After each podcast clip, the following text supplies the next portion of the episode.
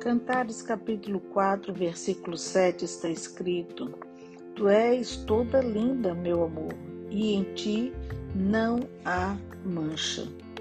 Me impressiona ver a grandeza do amor de Jesus pela sua igreja. Uma igreja que é composta de pessoas que o rejeitam constantemente. Uma igreja que está cheia de pessoas que o desprezam, que o troca por algo que julga ter maior valor mesmo assim, o olhar dele para ela é um olhar de amor, a ponto de obedecer seu pai para se entregar à morte.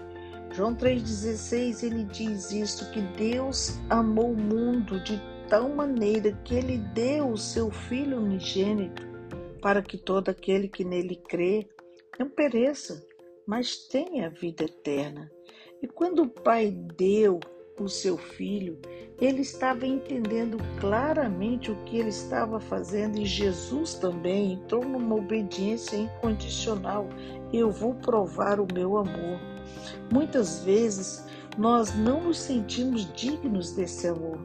Jesus, porém, ele ama tanto que não vê os defeitos da igreja, o defeito, os nossos defeitos, porque nós somos essa igreja ele nos vê sem mancha, como diz esse texto. Há até um ditado popular que diz que o amor é cego. Não que ele não veja os defeitos, mas Jesus não se importa com eles. Sabe por quê? Porque ele sabe que ele pode consertar-nos, pode mudar tudo aquilo que existe em nós que não agrada o seu coração a nossa visão em relação às pessoas, ao próximo, é totalmente diferente da visão que Jesus tem de nós. Nós olhamos para alguém e ressaltamos os defeitos, a aparência, o cabelo, o corpo, tudo que aquela pessoa tem e aquilo que nós julgamos que está errado nela.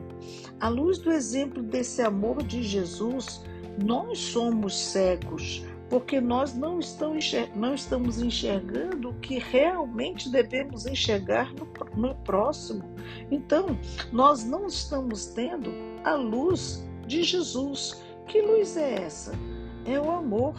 O que falta em nós é o amor. Não amamos a Deus, não amamos o próximo, não amamos a sua igreja. Temos tantos defeitos e manchas. Por quê?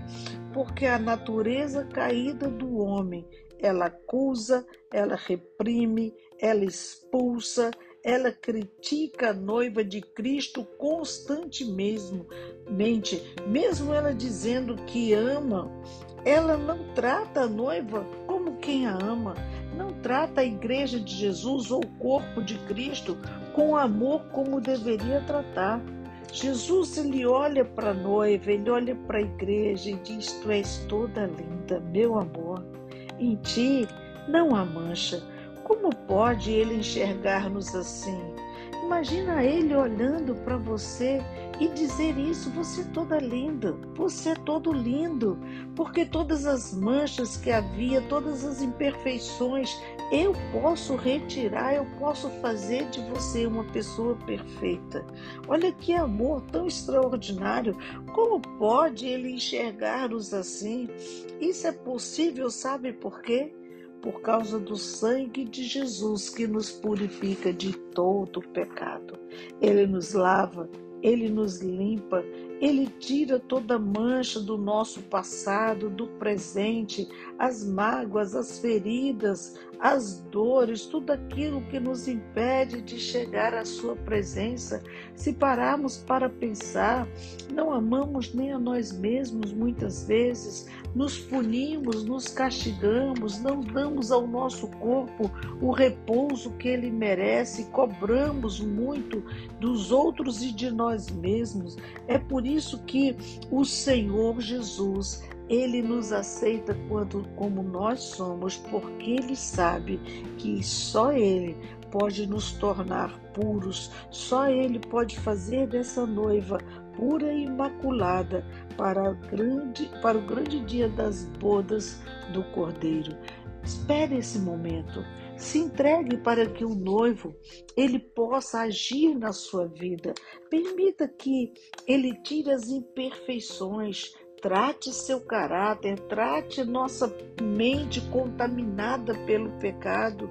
Coloque dentro de nós o seu amor para que possamos amar a ele, amar a sua igreja, amar o próximo e até os nossos inimigos. Olha isso.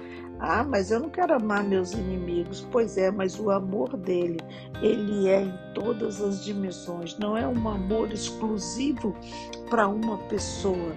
Ele é ele morreu por todo o mundo.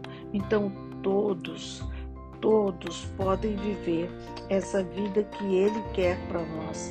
Poder ouvir da sua boca, tu és toda linda, meu amor, e em ti não há mancha que possamos buscar esse dia onde o Senhor possa falar isso conosco, nos trazer para a Sua presença, o grande dia em que seremos arrebatados para, como noivo, entrar nas bodas do Cordeiro.